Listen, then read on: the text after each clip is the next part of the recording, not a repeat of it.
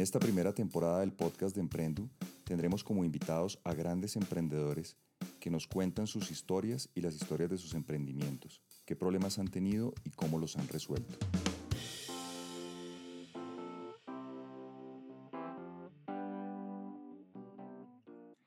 Hola, muy buenas tardes a todos. Estamos hoy con un invitado muy especial en el podcast de Emprendu. Es un ingeniero que nació en Mar del Plata, Argentina. De pequeño quería, no sabía si ser oceanógrafo o ingeniero de sistemas. Sus papás le regalaron a temprana edad un Texas Instruments. Y cuando ya se graduó de la universidad empezó a trabajar en IBM. De ahí pasó a una consultora que se llama Talion. Y ahí conoció a sus tres socios, que son Martín Migoya, Martín Humarán y Néstor Nochetti. Crearon una empresa que se llama Globant, que es uno de esos casos atípicos en Latinoamérica y en el mundo. Es lo que se llama un unicornio, para los que no están familiarizados con el término, son compañías que están valoradas en más de mil millones de dólares. Y pues como emprendedor es un gran éxito y es una de las personas más queridas en Argentina. Estamos hablando de Gilbert Englevien. Hola Gilbert, buenas tardes. Hola, ¿cómo estás? Un gustazo poder charlar con ustedes. Muy bien, Gilbert, muchas gracias. ¿Y tú cómo andas? Bien, todo muy bien. Eh, tirando en esta época de pandemia, pero bien, bien. Qué bueno. Gilbert, ¿cómo es la historia tuya para, para volverte emprendedor? Bueno, a ver, yo nací en una familia de emprendedores, mi papá y mi mamá son emprendedores y siempre no se habló de otra cosa que simplemente tratar de encontrar en qué íbamos a emprender. ¿no? Nunca hubo una, una opción. ¿no? Eh, desde muy temprana edad me hice, empecé a trabajar en el negocio de mi papá y, y de alguna manera eh, empecé a aprender lo que era ser como el dueño del, del local. ¿no? Pero más allá de eso, durante toda mi historia profesional he pasado por diferentes experiencias, algunas en, relación de dependencia, otras siendo emprendedor, pero creo que en todos los casos la, conducta fue la misma, o sea, actuar como un emprendedor. Eh, en algún momento, cuando, bueno, yo tenía, tenía asociaba mucho la, la idea de emprender a eso de tener un poquito más de flexibilidad, de ser dueño de mi tiempo, de poder eh, viajar, de hacer cosas eh, con un mayor grado de, libertad. Con el tiempo, te diría que en el año, cuando tenía 27 años, tuve un accidente muy grande, estuve técnicamente del otro lado y los médicos me trajeron de vuelta. Y, y uno le queda, se le hace evidente algo que creo que todos tenemos, que es esa, esa idea de cómo, cómo podés trascender, ¿no? como si estás acá y tenía menos del 5% de chances de, tener, de estar con vida después de la cirugía de tuve, ¿por qué estoy acá? Y bueno, eso con el tiempo, esto creo que cuando habiendo emprendido en Globant, pero habiéndolo hecho ya en, seis otras compañías antes, que fundé y fundí exitosamente, em, creo que el, caso de Globan me, hace evidente que, uno a través del emprendimiento puede transformar el mundo que te rodea y eso es algo que es muy motivante. Así que bueno, es una historia tal vez eh, a la cual llego a través de, de todo esta, este, este, hábito de mis padres de estar buscando en qué emprender, ¿no? Eh, pero bueno, siempre uno tiene que, que hacer muchas, romper muchos huevos para hacer una tortilla y hasta que te sale tenés que intentarlo muchas veces. Así que no es fácil, pero siempre es muy gratificante. Guiberti, yo quería preguntarte cuál fue ese primer emprendimiento donde trabajaste que era con tu padre. Bueno, mis padres tienen una tienda de, artículos de playa muy conocido en Mar del Plata eh, y, siempre, bueno, han crecido mucho, han llegado a tener muchos empleados, muchos locales y bueno, todos los veranos, cuando terminaban las clases, me hacía cargo de esa tienda, que gracias a Dios solamente habría en verano en muchos casos. ¿no? Había una tienda que está abierta todo el año, pero en general la gran mayoría de las sucursales funcionaban en verano y bueno, me tocaba hacerme cargo de eso, junto a mis hermanos, que también son emprendedores. Increíble. Y ahora sí te pregunto es cómo, cómo surge la idea de Globant. Bueno, en el año 2002, eh, a finales del 2002, la Argentina estaba inmersa en, un, en una crisis muy grande, la gente se iba del país, eh, tenías un, un dólar eh, que se había, el, peso se había devaluado, entonces era, era natural buscar el exportar. En ese momento, uno de mis socios compra las acciones de una compañía de servicios profesionales de la India y empiezan a subir de valor, pero 37 veces en un año. Entonces, cuando te pasan ese tipo de cosas, empezás a ponerle el ojo a entender qué está pasando. Y lo que Martín vio en ese momento fue que a pesar de la explosión de la burbuja de Internet, eh, el mundo que había sucedido en el año 2000, el mundo continuaba invirtiendo en tecnología, pero ya cada vez más lo hacía a través de compañías que estaban no en el primer mundo, no en Estados Unidos, ni en Inglaterra, ni en Japón, que se llevaban el 90% de la demanda tecnológica, sino que lo desarrollaban en otros lugares. Y en ese sentido no vimos que no existía ninguna compañía en toda América Latina que estuviese focalizada en servir a estos mercados tan eh, importantes. O sea, todo el mundo, los mexicanos, estaban mirándose el ombligo y con compañías que mayormente servían su mercado doméstico. Lo mismo pasaba en Brasil. Eh, y bueno, nosotros decidimos hacer eso. Pensamos en crear una compañía que fuera considerado el líder en América Latina en tecnología. Eh, con el tiempo ese, ese sueño evolucionó y, se convirtió en ser la mejor compañía del mundo desarrollando software. Eh, nos han pasado algunas cositas interesantes dentro de nuestra historia, como el hecho de que a poco de fundarla eh, fuéramos la primera compañía en el mundo con la, en la cual Google confiaba y, para, para desarrollar software y eso es un punto de credibilidad muy grande que hizo que empezaran a desencadenarse muchas otras compañías en el Silicon Valley quisieran trabajar con nosotros y luego que decidiéramos eh, que nuestro negocio no era en sí la tecnología, sino el fitness. O sea, era asegurar que nuestros clientes pudieran estar en buena forma para seguir siendo competitivos en un futuro que debido a la exponencialidad de la tecnología eh, es muy desafiante básicamente es un sueño en, evolución y en evolución continua, ¿no? Nosotros, yo siempre digo que Globant es una función de la Globant de ayer. O sea que eso es una función recursiva que te pone en una, en una trayectoria exponencial y, y bueno, eh, estamos continuamente, digamos, digiriendo lo que, lo que llegamos a hacer ayer para poder pensar qué más podríamos hacer a futuro. Es que me ha llamado mucho la atención en las entrevistas que, he visto tuyas, que tocas mucho el tema del, desarrollo exponencial y del crecimiento exponencial. Pero hay un tema que, me, he preguntado siempre cuando tú, cuando vivo, y ahorita lo dijiste, el tema de Google confió en nosotros. ¿Cómo pasó eso? ¿Cómo Google llegó a confiar en ustedes? Mm. Mira, yo creo que en nuestra industria, bueno, como en todas, uno tiene que crear confianza, ¿no? Y cuando nuestros clientes, nuestro primer gran cliente fue lastminute.com en Inglaterra y cuando la gente, todos los gerentes de tecnología se iban a otras compañías, invariablemente nos recomendaban. Y así fue que uno de ellos terminó trabajando como CTO de Google en Europa y en ese momento Google está buscando su primer partner tecnológico y después de un proceso de unos seis o ocho meses, llegan a la conclusión de que nuestro talento de ingeniería estaba a la par de la de ellos y que además teníamos una cultura muy compatible con la de Google.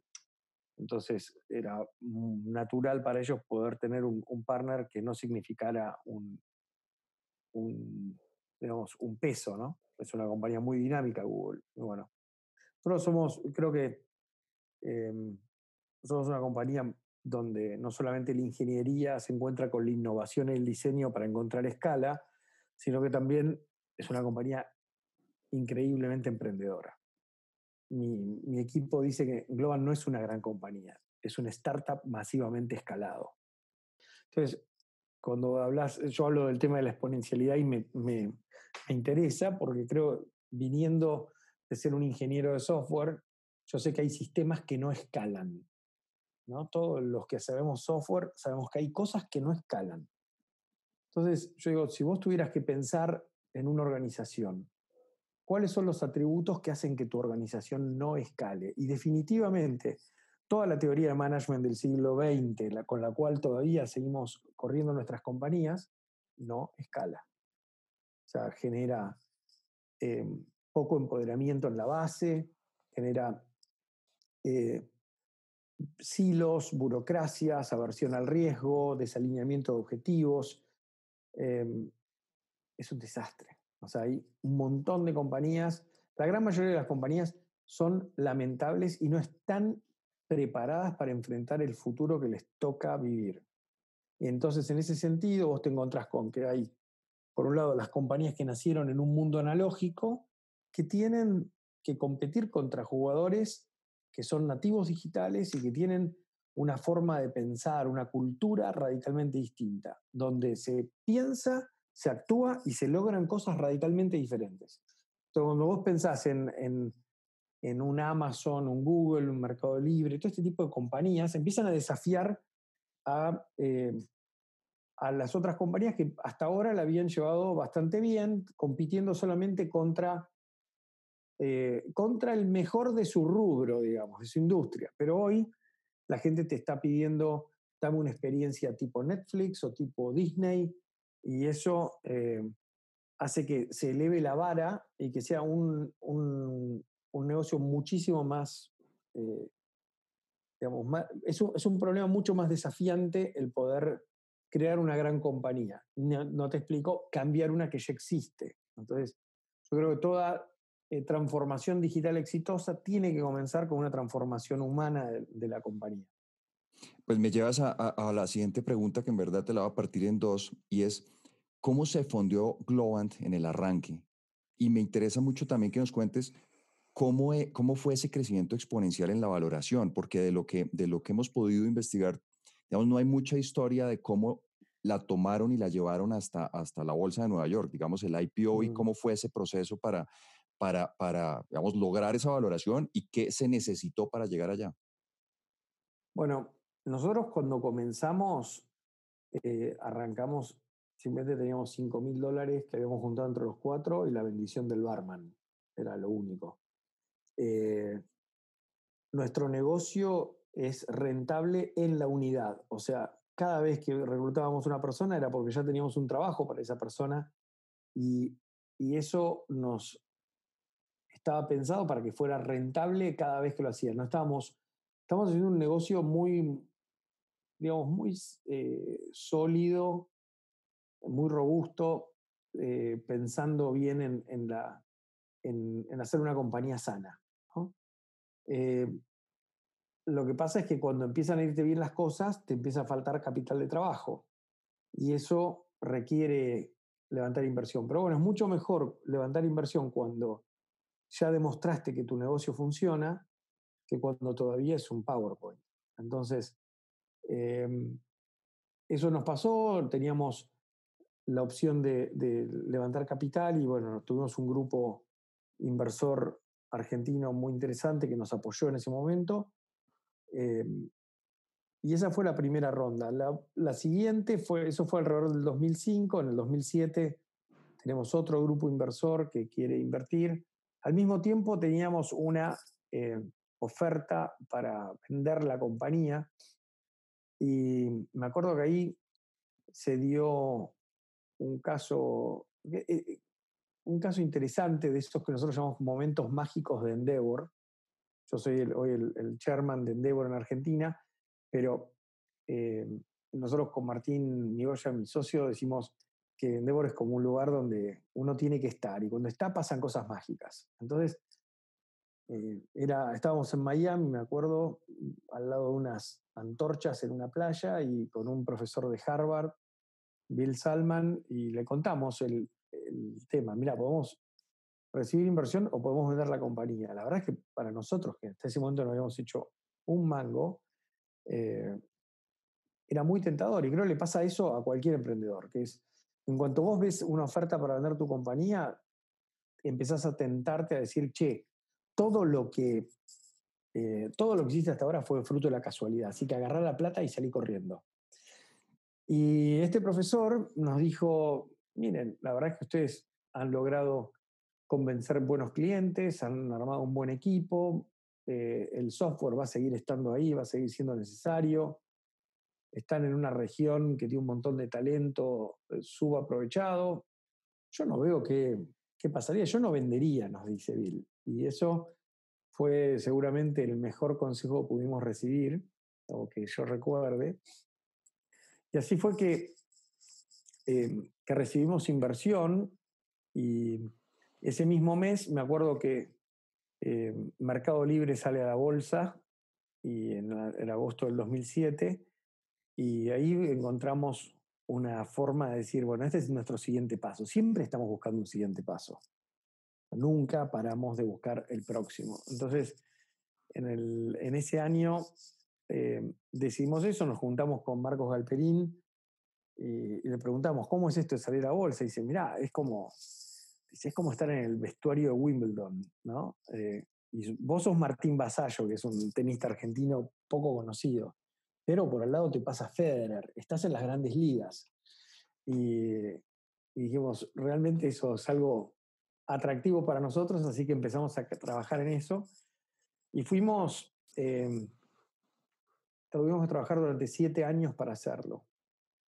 Eh, una de las cosas por ahí interesantes en ese proceso fue que, claro, cuando uno dice, bueno, no voy a vender mi compañía, pero también soportar siete años más sin hacer un mango es difícil. Y una de las cosas que que nos enseñó uno de nuestros inversores, Michael Marks, de Riverwood Capital, nos dijo, mire muchachos, esto no es blanco o negro, ustedes pueden llevarse algo de plata a sus casas y continuar creando la compañía. Y creo que ese fue también un gran consejo que hemos seguido siempre para poder tener un balance. Uno tiene que prepararse para estar emprendiendo durante muchos años, porque nada grande se crea de la noche a la mañana entonces uno tiene que crear las condiciones para que eso pase. Entre ellos está el crear un ambiente de trabajo donde sea divertidísimo ir, pero también un, un, entorno de trabajo en el cual vos tengas un balance y tengas cierta tranquilidad. Así que bueno, así fue como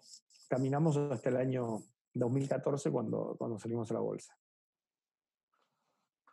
Qué interesante, Giver. Y así como esos momentos mágicos, pues muchos emprendedores estamos viendo estas épocas como los momentos no mágicos. Eh, yo creo que, que, a partir de marzo de este año 2020, gran parte de, de, los emprendedores se han enfrentado a uno de sus mayores retos en, en, sus carreras. ¿Cuál sería tal vez ese momento no mágico en tu carrera como emprendedor? Mira, eh, de esos han habido un montón pero si miro para atrás, si me miro hoy y digo, estoy contento con donde estoy, tengo que poder apreciar tanto lo bueno como lo malo. Así que hemos tenido montones de reveses, pero nunca los hemos hecho durar. Es como que los mandamos a pérdida inmediatamente y seguimos construyendo. Eh, hay, muchos, muchos, eh, pero bueno, ningún, ninguno que diga, ah, de este me voy a acordar siempre, porque realmente eh, tratamos de olvidar y mover adelante cuanto antes. Gilbert, a mí, a mí me sorprende que, en Argentina tengo entendido que ya hay cinco unicornios y, y en Colombia solo tenemos a la fecha uno que es Rappi. Yo me pregunto, si tú te devolvieras en el tiempo, ¿qué harías diferente? Y, la pregunta va sobre qué hay que hacer diferente en Colombia para tener más unicornios, para tener más emprendimiento. Mira, yo creo que nosotros de alguna manera, yo primero, primer, mi primera respuesta es, no haría nada diferente, es básicamente lo, que decía recién, o sea, estoy bien hoy y volvería a hacer todo lo mismo, trataría de replicarlo. Eh, más allá de eso, hay cosas que nosotros hicimos y que son de alguna manera contraculturales, contraintuitivas. O sea, cuando en la Argentina, por ejemplo, todo te anima a pensar en el corto plazo, a ser mucho más oportunista, a hacer un negocio que lo ves para deshacerlo dentro de 48 horas y estás, viste, es como que estás jugando sprints, nosotros decidimos mirar en largo plazo. Eh, cuando el ambiente no te invitaba a emprender, dijimos, bueno, nuestro equipo tiene que ser sólido. Entonces, eh, construimos, era como decir, estas esas balsas salvavidas que las tiras en el océano y que están, no importan las olas que vengan, la balsa va a estar siempre. Bueno, es el equipo lo que importa. Teníamos que, podríamos haber sido baratos porque normalmente eh, le pedimos permiso al tipo de cambio para saber si podemos construir, salir a exportar. nosotros dijimos no, en Argentina en el largo plazo va a ser cara. Nosotros tenemos que ser ultra premium. Entonces decidimos ser los mejores que pudiéramos ser y no ser necesariamente baratos.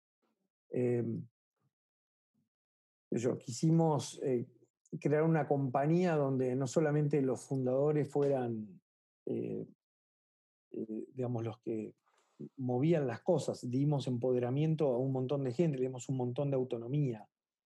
y así estamos todo el día haciendo cosas que sean eh, podríamos haber ido a venderle a nuestros vecinos, a Uruguay, a Paraguay, a Chile, y sin embargo decidimos ir a los mercados más competitivos. Y lo que nos encontramos fue que, eh, que estando ahí, el mercado no solamente era más grande, la, decisión de, nuestros clientes tomaba menos tiempo, pero además eran mercados ultra meritocráticos, súper competitivos lo cual hizo que pusiéramos dentro del ADN de nuestra compañía mm, un gen de ultracompetitividad.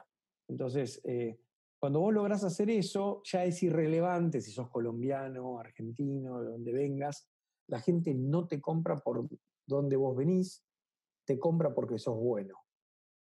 Eh, y bueno, eso es un, algo, algo que, que, normalmente yo no veo sucediendo tanto en la región. O sea, Salimos a vender aquello que podemos vender barato, salimos a, emprender cuando todo luce perfecto y la verdad es que nunca luce perfecto. bueno, eh, hay que cambiar esas cosas. Buenísimo, Viver. Y yo creo que es muy motivante para todos los emprendedores oírte todo lo que nos has dicho. ¿Cuál sería ese consejo que le das a los emprendedores en Latinoamérica no solo en el tema de tecnología, en el rubro de tecnología, sino en los demás rubros, ¿cuál sería ese consejo para, para ser exitosos en estos momentos? yo creo que siempre hay problemas para, para resolver, hay que enamorarse de un problema grande.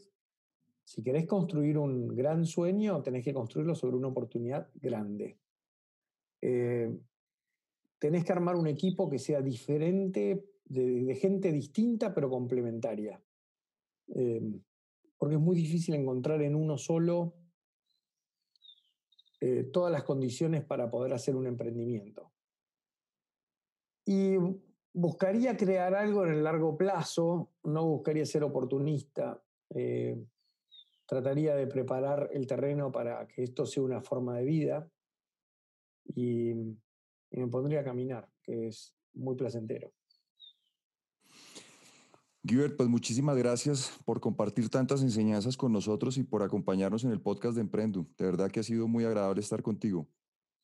Fue un gustazo y bueno, espero que, que, todo, que todo este tema, todo este año se nos resuelva pronto y podamos tener eh, mucha más gente emprendiendo, aunque ya te digo, hay muchas oportunidades seguramente ahí afuera para emprender hoy. Muchas gracias, Giver, por tu tiempo y, creo que fue una charla muy constructiva para todos los que vamos a tener la oportunidad de escucharla. Muy bien, un abrazo grande.